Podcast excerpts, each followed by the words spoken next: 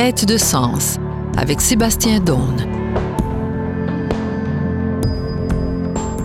La sexualité.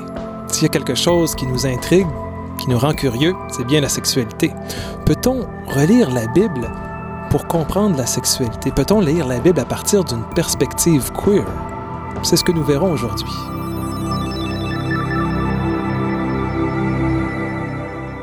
Vous êtes dans l'émission Question de sens avec Sébastien Donne, professeur en études bibliques à l'Université Laval. On regarde les textes bibliques à partir de questions contemporaines. Et une des questions qui commence à être contemporaine, c'est de voir, c'est bien de regarder la sexualité, mais sous un rapport différent que ce qu'on était habitué traditionnellement à voir. Euh, entre autres, au Québec, il y a un an et un peu plus, euh, il y a Cœur de Pirate qui avait, qui avait dit ouvertement, de façon publique, qu'elle était queer. Alors, qu'est-ce que ça veut dire, ça, être queer? Est-ce qu'il y a des passages queer de la Bible? Euh, est-ce que la Bible s'ouvre à une forme autre de sexualité que homme-femme? C'est ce qu'on va voir aujourd'hui. J'ai en studio avec moi Anne Letourneau, qui a encore une fois accepté de se déplacer pour discuter de la Bible, euh, en particulier avec ce regard sur la sexualité. Puis, on va regarder un texte assez intéressant, le texte du Cantique des Cantiques. On en a déjà parlé. Vous pouvez peut-être aller regarder dans les archives si ça vous intéresse. Euh, mais bon, bienvenue, Anne. Merci beaucoup pour l'invitation. Euh, merci d'accepter. C'est toujours de se mettre un petit peu sur la glace que ça, que marcher sur la glace. oui. Ou en tout cas sur des œufs. J'ai parlé de perspective queer. Mhm. Euh, Peut-être qu'on pourrait commencer par définir qu'est-ce que c'est que c'est ça. Oui, alors ça c'est très difficile parce que euh, la théorie queer, donc le mot queer, veut dénoncer puis contester tout ce qui est savoir dominant. Mhm. Donc, y compris les définitions. Donc, Donc, définir un terme qui veut rien savoir des définitions. Et euh, donc, y compris les définitions et tous les systèmes de pensée binaires, donc les dichotomies, les oppositions, le fait de penser le monde en termes de homme, femme, euh, hétérosexuel, homosexuel, euh, nature, culture, etc. De remettre tous ces éléments-là en question. Non, tout Quand- ce qui est est la- des, des, de- des, euh, des, des, des schèmes de pensée binaires, c'est remis en question. Donc, il y en a qui vont même dire que de vouloir définir le queer, ça en limite déjà le potentiel. Mhm. Donc, ça devient vraiment difficile. Donc, peut-être la manière la plus, la plus appropriée pour aborder ce terme-là, c'est d'en faire une espèce de petite généalogie historique. Donc, d'où ça vient.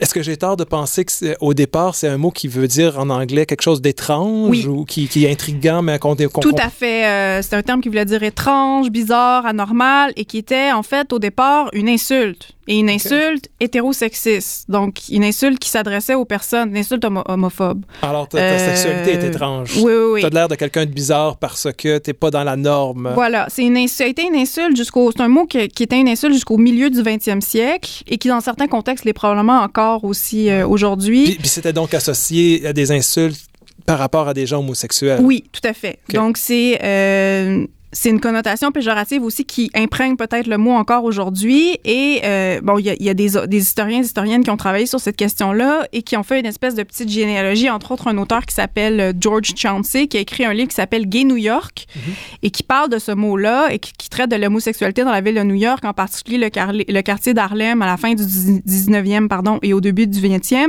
Et il situe l'apparition du terme queer dans un contexte particulier euh, d'argot homosexuel new-yorkais. Donc, le terme queer, ça désignait une des identités possibles euh, associées à des pratiques sexuées, sexuelles, principalement entre hommes. Il y avait d'autres termes qui étaient utilisés, le mot gay, qui voulait désigner une autre, un autre groupe, trade, les fairies, les, dra- les drag queens. Donc, c'est un terme, et, et queer faisait partie de cette panoplie d'identités-là. Donc, c'est un terme qui était... euh, et euh, jusqu'à un, un- un- pendant une longue période, jusque euh, bon, qui, qui était une insulte en fait. Mais là, c'est sorti de l'insulte comment? Ben, c'est sorti de l'insulte. Bon, petit à petit, c'est un terme qui a été remplacé dans les années 30, les années 40 par le mot gay ou pour les- l'auto-identification. Les gens préféraient le mot gay au mot queer parce que justement, il y avait une connotation plus péjorative avec ce terme-là.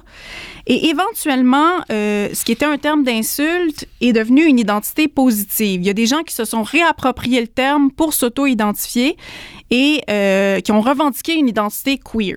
De nous sommes queer. Oui, c'est ça. Puis à travers cette réappropriation-là, c'était aussi une question de survie qui se jouait, hein, de s'affirmer, d'affirmer son identité sex- euh, sexuelle, etc., etc. Et euh, bon, il y a toutes sortes de théoriciennes, Alors, c'est qui qui revendique ce genre d'identité-là? Qu'est-ce qu'ils Euh, disent? Qu'est-ce qu'ils disent quand ils disent je suis queer? Bon, Là, ce qui est intéressant, bon, il y, y, a différentes manières de le définir aujourd'hui, euh, mais ça, le, le, mot queer, puis c'est là qu'on rentre dans les, les, dimensions plus théoriques du mot ça a fait partie euh, d'un questionnement des, des, catégories gays lesbiennes aussi, mm -hmm. de vouloir les ouvrir davantage et de les ouvrir entre autres aux critiques lesbiennes parce qu'on trouvait que c'était trop cadré sur euh, les, les, identités gays euh, masculines. Donc les ouvrir aux critiques lesbiennes, aux critiques féministes, les ouvrir aux identités trans, etc., etc. Et c'est entre autres une auteure, bon, je veux juste nommer quelques noms. allez, faites votre universitaire, allez-y, allez-y. Important.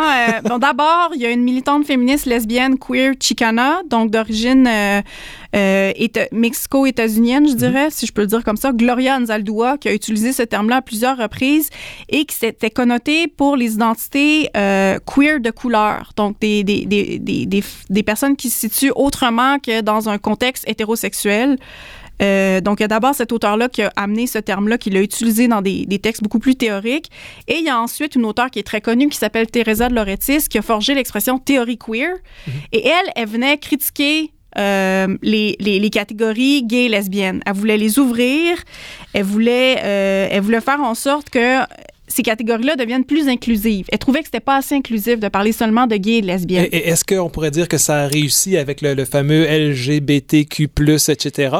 Oui, on pourrait, on pourrait se dire ça d'une certaine façon. Il y a d'autres personnes qui vont beaucoup critiquer cette ouais. espèce d'étiquette-là parce qu'ils trouvent que c'est encore des étiquettes. Hein. C'est encore une manière de, de, de, de, rétablir des formes, des, des normes d'identité euh, sexuelle, Alors des que identités le mot de genre. C'est peut-être l'avantage. voulait faire éclater tout ça. Ça reste, ça reste flou. Mais aujourd'hui, ça a été, encore une fois, il y en a qui disent que ça a été récupéré et que c'est re remis dans la. Dans, bon, c'est une identité qui s'est rigidifiée aussi.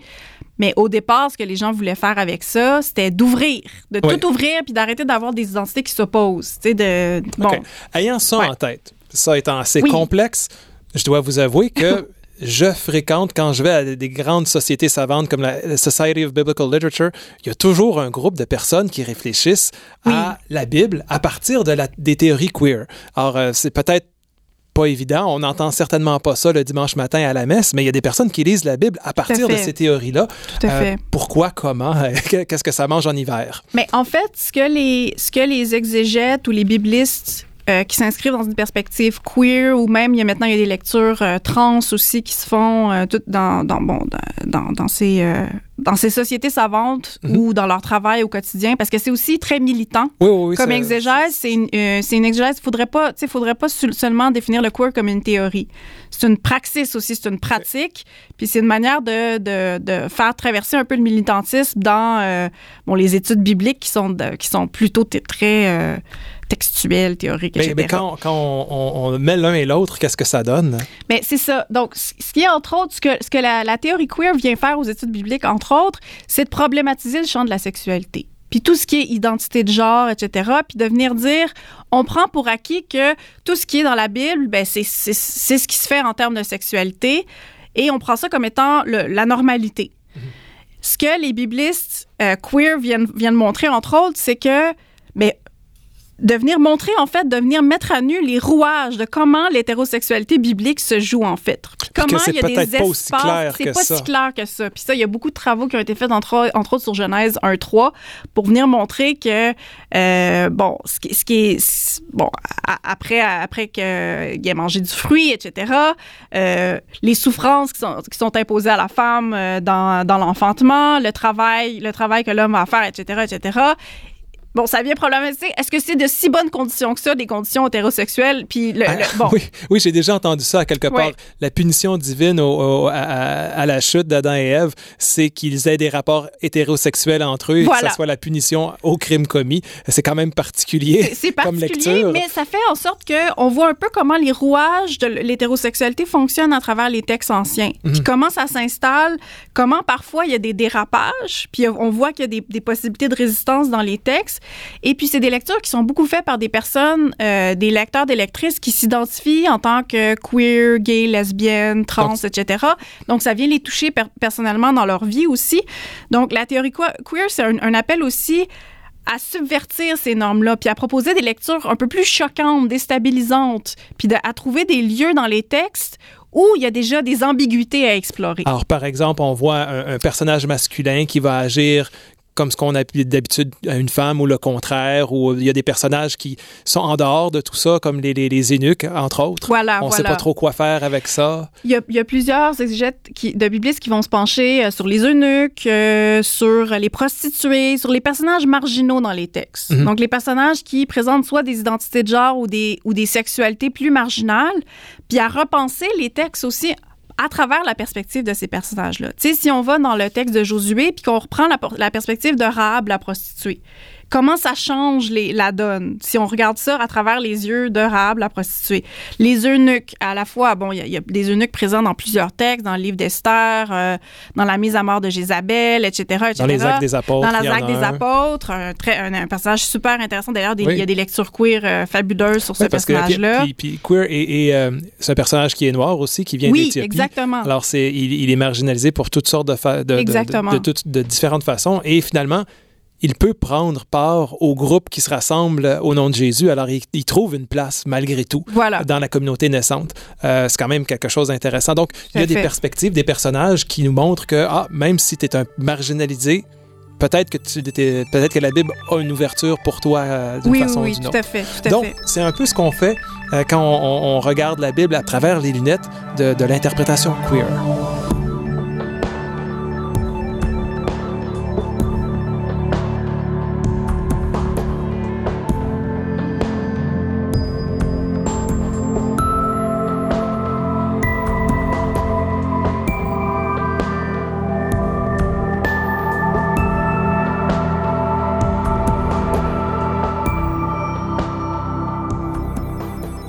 Dans l'émission Question de sens, au microphone Sébastien Daune, professeur à l'Université Laval, j'enseigne les études bibliques et je suis ac- accompagné d'une collègue et amie, Anne Létourneau, professeure à l'Université de Montréal. On va regarder ensemble le Cantique des Cantiques à partir d'une perspective queer. On a déjà parlé du Cantique des Cantiques dans une émission précédente. On parlait de l'égalité entre euh, l'amant et l'amante. Euh, on, on a vu- un peu, c'était quoi ce- cette espèce de poème? Alors, c'est plusieurs poèmes mis ensemble qui célèbrent l'amour, la sexualité euh, à travers tous les sens qui sont évoqués. Euh, mais bon, on, on a tendance, en tout cas moi, j'ai toujours eu tendance à lire ce, ce texte-là à partir de ma propre posture hétérosexuelle. Alors, je, je vois ça, je vois un homme et une femme qui s'aiment et quand on me parle de lecture queer de- du Cantique des Cantiques, ben, ça me questionne. Alors, euh, Anne Letourneau a signé un article avec Jean-Jacques Lavoie Oui. qui a été paru dans quelle revue? Euh, Laval théologique et philosophique. Oui, la revue ça? Oui, Oui, oui, oui, c'est ça. Oui, oui, oui. la revue de l'Université Laval. Euh, D'ailleurs, Jean-Jacques en était un peu étonné. Euh, alors, une- vous avez regardé le Cantique des Cantiques à partir d'une perspective queer. Avant d'embarquer spécifiquement là-dedans, juste quelques mots sur l'interprétation. Il y a toute une histoire d'in- l'interprétation de ce texte-là. On a souvent essayé de le faire dire autre chose que, lui-même. Alors, euh, pouvez-vous nous dire quelques mots sur les, bon, lectures allégoriques, les lectures spirituelles qu'on fait au texte? On voit un amant, une amante, mais on, lit et on comprend autre chose. Oui, oui, oui. Dans l'histoire de la réception, ce qui a dominé euh, depuis euh, très, très longtemps, toute l'histoire de la réception, c'est des lectures allégoriques ou spirituelles. Donc, c'est des lectures qui font en sorte que ce qu'on lit, c'est pas, euh, c'est pas l'histoire d'un, bon, histoire, euh, un amour exprimé entre un homme et une femme, entre deux humains, en fait. Ce qu'on va plutôt y voir, c'est l'expression d'un amour entre Dieu et son peuple, entre Yahvé et Israël, ou euh, dans le monde chrétien entre euh, Jésus-Christ et euh, bon les, Son les chrétiens, Église. son Église, voilà, etc. Oui, même euh, je lisais votre article, certaines de ces métaphores, de ces images-là, quand on les pousse à l'extrême, ben il y a quelque chose de profondément bizarre au niveau de la sexualité. Tout à fait. Alors, on a, par exemple, Bernard de Clairvaux au Moyen Âge, c'est un de mes exemples préférés. Il, a un commentaire qui a été très, très, très lu, très publié sur le Cantique des Cantiques et qui, porte des intuitions spirituelles assez fortes, mais en même temps, quand on regarde les images puis on les prend au premier degré, c'est un peu particulier. Il va faire en sorte que ben, l'amant et l'amante du Cantique des Cantiques, ça devient Jésus et, et sa mère. Alors là, il y a quelque chose d'incestueux là-dedans. Même chose, des fois, il va parler plutôt de Dieu le Père et de Dieu le Fils, Jésus. Euh, le, premier, le, premier verset, euh, le premier verset du cantique, c'est qu'il m'embrasse à pleine bouche. Ben à quelque part, pour lui, ça devient l'image de la transmission de la connaissance entre le père et le fils. Mais un père qui embrasse son fils à pleine bouche, euh, c'est pas l'image que j'ai quand je pense à Dieu et à Jésus. Là. Euh, donc, euh, il y a quelque chose de queer là-dedans Tout à fait. On tombe dans l'homo-érotisme euh, absolument. Puis ça, c'est très intéressant parce que Jean-Jacques Lavoie a aussi écrit un texte qui parle des lectures spirituelles, des lectures spirituelles et les lectures queer. Donc, il fait une espèce d'histoire de la réception du Cantique des Cantiques où il, il montre vraiment comment euh, des lecteurs anciens, euh, comme Bernard de Clairvaux, ben, tombent un peu, vont vers des, vers des éléments qui, qui, qui, qui, seraient, qui correspondraient à des lectures queer aujourd'hui. Oui, des, des, Tout à et fait. effectivement, on a une espèce de sexualité en dehors de la norme Tout à fait. qui est mis même euh, présenté comme une espèce de modèle absolu et très spiritualisé. Euh, c'est particulier. qui sortent du, de- du rapport hétérosexuel en- une- entre un homme et une femme où la sexualité est définie euh, entièrement comme coït. Mhm. Comme s'il n'y avait rien d'autre. euh, Mais là, on sort de ça. C'est ça qui est intéressant avec le texte des- des- du Cantique des Cantiques aussi. C'est qu'on n'a jamais, on n'a jamais cette image-là vraiment d'un très clairement d'un coït entre un homme et une femme. C'est plus. On a un homme et une femme. On a un homme et une femme, mais on n'a pas. euh, on- n'a pas. euh, C'est pas décrit de façon euh, littérale l'acte sexuel habituel entre un homme et une femme. C'est plutôt évoqué par toutes sortes C'est d'images. évoqué, puis c'est beaucoup évoqué. Bon, c'est comme des rendez-vous manqués, mais où on a l'impression qu'il y a quand même eu une relation sexuelle. Tu sais, parce que c'est. Oui. Bon, on, y reviendra tout à l'heure, j'imagine. Là, avec quelques euh, exemples, oui, ça oui, va oui. être intéressant. Donc, il y a, il y a ce- ces images qui parlent de sexualité, mais qui peut être lues comme une autre façon de voir la sexualité. Mais justement, allons-y. Euh, Oui. Avez-vous un exemple euh, pour nous? Mais l'exemple que j'aime bien à ce sujet-là, euh, c'est. euh, Ah oui, voilà. Chapitre 5, versets 2 à 8. Oui, si vous voulez, je, vais vous, verset 2 à je, vais, je vais vous le lire, vous m'arrêterez. 7, ouais. C'est, c'est- c'est une des parties que j'aime beaucoup. Je dormais, mais je m'éveille. J'entends mon chéri qui frappe. Ouvre-moi, ma sœur, ma compagne, ma colombe, ma parfaite, car ma tête est pleine de rosée, mes boucles des gouttes de la nuit. J'ai enlevé ma chemise. Comment la revêtirais-je? J'ai lavé mes pieds. Comment les salirais? Mon chéri avance la main par le trou, et mon ventre s'en émeut. Moi, je me lève pour ouvrir à mon chéri, et mes mains distillent de la myrrhe, et mes doigts de la myrrhe fluide sur les pommelles du verrou. Moi, j'ouvre à mon chéri, mais mon chéri s'est détourné, il a passé. Hors de moi, je suis à sa suite, je le cherche, mais je ne le rencontre pas. Je l'appelle, mais il ne répond pas. Voilà. Alors, on a toute une, toute euh, une description ici. Oui, et qui est très, très suggestive, bon, qui nous donne qu'on a vraiment des de l'érotisme, des, des allusions à la sexualité, etc. Mais tout ça, ils sont de part et d'autre d'une porte. Ouais. Donc, ils sont vraiment. Donc, on n'est pas dans. Mais une porte qui peut évoquer toutes qui sortes peut de évoquer choses. toutes sortes de que choses par porte- l'ouverture, la serrure, etc., etc. Ouais, ouais. Et, euh, bon, on a clairement l'impression d'avoir Le, le verrou qui semble assez bien lubrifié. oui, et oui, oui, tout ça. Donc, mais c'est très intéressant parce qu'on sort, on sort complètement de, de bon, d'une, d'une, je sais pas, d'un- d'une relation sexuelle typique. Euh, où ici, justement, ben, ils se voient pas. Ils sont en travers une porte. euh, elle ouvre la porte, il est plus là. Donc, on est tout le temps dans l'espèce de fuite aussi euh, du désir. Il n'y a pas une possession. Il n'y a pas de possession, c'est ça. Puis ça, c'est intéressant aussi euh, parce que dans la manière, les- bon, les, les normes, les normes sexuelles aussi entre hommes et femmes, c'est qu'on a toujours une espèce de rapport de possession. Ouais, même dans le vocabulaire, Eros en, en grec, il y a ça, il y a cette idée de posséder l'autre. En, en hébreu, les, les- les mots pour l'amour, est-ce que pour dire que je, je prends une femme ou, Ah, ben oui, oui, ben de toute façon, c'est tout le temps. euh, un homme qui va vers une, vers une femme, puis ça, c'est là, ça veut dire, bon, c'est un euphémisme pour dire euh, qu'il y a un acte sexuel qui, qui, qui- mais c'est presque, c'est presque exclusivement, bon, c'est tout le temps dans la sexualité un homme dans la Bible qui va vers la femme. Alors, un homme va vers la Ouais. femme, ça veut dire qu'il qu'il y a une relation sexuelle avec elle. Ouais. Ici, c'est pas ça. c'est pas a. ça. C'est pas un homme qui est allé vers une femme, c'est deux personnes qui sont de part et d'autre de la porte. Donc, on est, euh, bien que c'est un homme et une femme, on pourrait qualifier ça quand même de, de- de- d'une évocation plutôt euh, en dehors des normes Oui, de cette c'est époque-là. intéressant parce que alors que c'est pas décrit textuellement, il n'y a pas un acte sexuel qui est décrit textuellement, c'est comme si l'érotisme était encore plus intensifié par ça. Oui, oui, oui. Notre Euh, imaginaire de- entre de- là-dedans. là. L'imaginaire rentre complètement. Et euh, tout se fait à travers une bon à travers une porte. Euh, des éléments dont on a discuté dans l'article avec Jean-Jacques Lavoie aussi, c'est que il y a pas de visite procréation aussi. Il y a aucune Non. visite procréation. On n'est pas dans le contexte d'un mariage. On n'est pas. On est vraiment dans une sexualité qui s'exprime librement et qui fuit tout le temps. Il y a tout le temps une espèce de fuite de part et d'autre.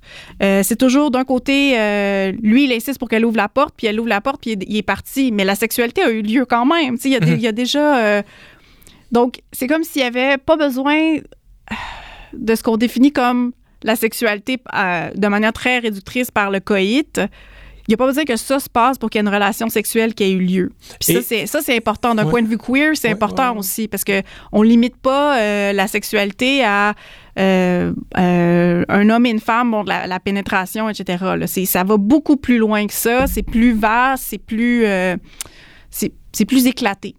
Tout comme on pourrait dire que cette, cette relation entre euh, l'amant et l'amante du Cantique des Cantiques n'est pas euh, encadrée dans le mariage non plus. non, exactement. On, sort des normes. OK. Avez-vous d'autres exemples dans le livre des Cantiques des Cantiques ou d'autres façons de voir le Cantique des Cantiques comme une littérature euh, queer ou, qu'on peut interpréter comme Bien, ça? Il y a déjà aussi, puis on en a déjà parlé quand on parlait d'eunuques, de prostituées, etc. De souvent, les lectures queer vont s'arrêter aux personnages marginaux. Puis ici, on a un, la, la, l'amante, la, bien-aimée, ici, c'est un personnage marginal. Et euh, d'emblée, euh, en Cantique, un 5, quand on la décrit, puis là, ça dépend des traductions, comme... Euh, je, suis noir, et belle, ou noir mais belle, etc. Ben, c'est une personne qui est marginalisée par Bon, puis dans, l'histoire de la réception, euh, on est tombé dans du racisme anti-noir assez facilement parce que la, noirceur a été associée au péché, etc., etc. Euh, mais il y a toutes sortes de personnes qui ne traduiront plus comme ça aujourd'hui. On pourrait dire que peut-être que c'est parce qu'elle travaillait au, champ qu'elle était basanée, puis que voilà, là, ça voilà, puis que de toute façon, la noirceur est, est, pas antithétique avec la beauté, au contraire. Mhm. Euh, donc, il y a déjà toute l'idée d'un personnage marginal aussi dont la sexualité dérange. Mhm. Hein? Est-ce qu'elle présente une sexualité transgressive, d'où euh, les, les, restrictions que les frères et les gardes lui imposent? Alors, il y a euh, ces personnages secondaires qu'on en a parlé à l'autre émission. Ce sont des frères des gardes qui vont essayer de l'arrêter, de, de, la faire rentrer dans les normes, à quelque part. Tout à fait. Donc, elle de façon violente, même. De, de, manière violente. Euh, donc, les, bardes, les, les, les gardes qui la frappent, qui lui enlèvent son vêtement, les frères qui, qui, qui, sont en colère contre elle parce qu'elle n'a pas protégé sa vigne, donc ce qui serait sa sexualité et qui veulent l'emmurer un peu. vers la fin du cantique, ils veulent un peu comme lui imposer une forme de protection euh, de sa sexualité en, en créant un mur autour d'elle. Mais elle réussit à sortir de ça. Je veux dire, Parce qu'on voit à plusieurs reprises, le texte lui donne la parole. C'est elle qui prend la parole, en fait, puis elle dit, elle, est en quête, elle se met en route, elle, est, euh, elle bouge. Oui, tout à fait. Elle se laisse pas emmurer, justement. Tout à fait. Oui, oui, oui. Puis ça, c'est bon, c'est absolument fascinant parce que dans la Bible, c'est assez exceptionnel de, voir une femme qui a autant de liberté, puis de mobilité, puis de subjectivité, tout simplement. Là, euh, c'est vraiment fascinant. Euh, euh, on en a déjà parlé dans une autre émission, mais l'idée de la réciprocité aussi. Oui. en soi, à cette époque-là. oui. Et, en dehors des normes, alors que pour nous, ça pourrait être quelque chose de plus normatif. Oui, oui, oui. Puis encore, encore, ça gagnerait à l'être davantage. Ouais, il y a encore du travail à faire de ce point de vue-là. Mais oui, la réciprocité entre l'amant et l'amende, la nécessité de la réciprocité pour que ce soit une sexualité agréable pour l'un et pour l'autre, c'est tout à fait queer, ça aussi. Euh, ça, fait partie, bon, de, la manière de présenter... Euh, le plaisir se fait pas sans, sans cette, réciprocité-là. peut-être, moi, j'ai une petite intuition comme ça. Euh, en lisant le texte du Cantique des Cantiques, vous pourrez faire ça chez vous. Euh, il y a toutes sortes d'autres... En fait, c'est un cadre. Les, toute la faune, la flore, il y a toutes sortes d'autres personnages qui peuplent ces, ces poèmes-là, qui sont presque comme d'autres personnes qui participent à l'acte de, de, amoureux.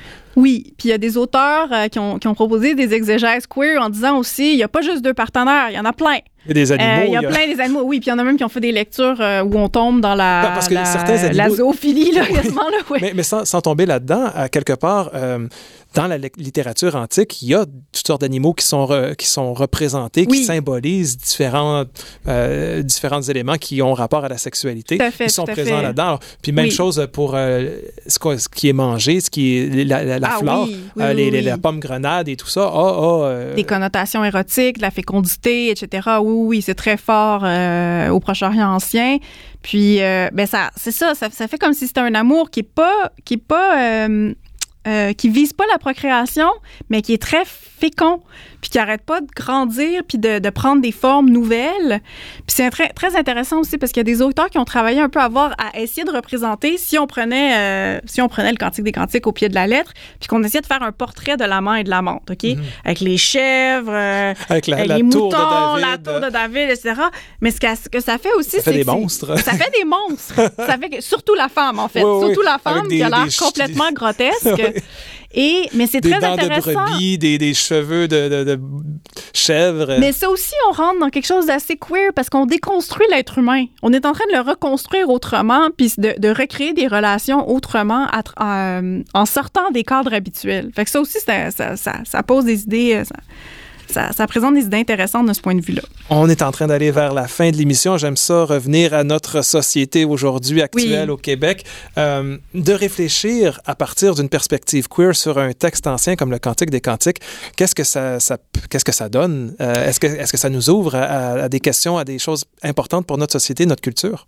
Mais moi, ce que j'aime beaucoup euh, du Cantique des Cantiques, c'est moi, je trouve que dans cette espèce de réciprocité-là qu'on voit entre l'amant et l'amante et comment ils se décrivent l'un l'autre, comment ils se, bon, ils s'adressent l'un à l'autre et qui sont tout le temps en train de se chercher, ben, ça vient remettre en question des normes en matière de genre puis de sexualité et de comment on définit la sexualité, euh, euh, les, les relations amoureuses, etc.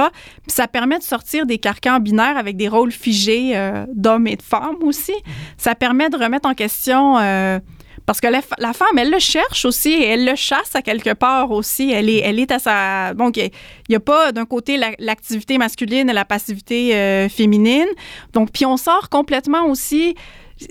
à travers cette réciprocité-là, puis cette déconstruction-là de ce que ça devrait être une relation sexuelle qui s'exprime à travers euh, la, la relation entre les deux personnages, mais ça ouvre à d'autres sexualités aussi, qui ne seront pas uniquement hétérosexuelles. Ça ouvre à d'autres potentiels et euh, bon, on sort des carcans habituels euh, normatifs de la sexualité. Donc, Ouais. vous nous invitez, comme lecteur, lectrice, de retourner au texte du Cantique des Cantiques Absolument. pour redécouvrir la sexualité, ben, peut-être de façon plus large à ce qu'on est oui, habitué. Oui, oui, tout à fait. Il y a tout un champ à explorer. Oui. Merci beaucoup, Anne. Tourneau. Je rappelle que vous êtes professeur d'études bibliques à l'Université de Montréal.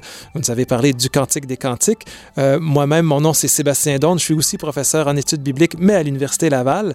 Je vous invite, comme à l'habitude, de continuer à nous écrire. On ne parle pas toujours de vos courriels, mais euh, je les lis attentivement, j'y réponds et des fois, ça nous donne une intuition pour pouvoir faire une autre émission. Donc, si vous avez aimé cette émission, si vous voulez en avoir d'autres, écrivez-nous à auditoire.radiovm.com en spécifiant notre émission. Alors, merci beaucoup pour votre écoute attentive. Merci à Alexandra Joujean à la technique. À la prochaine.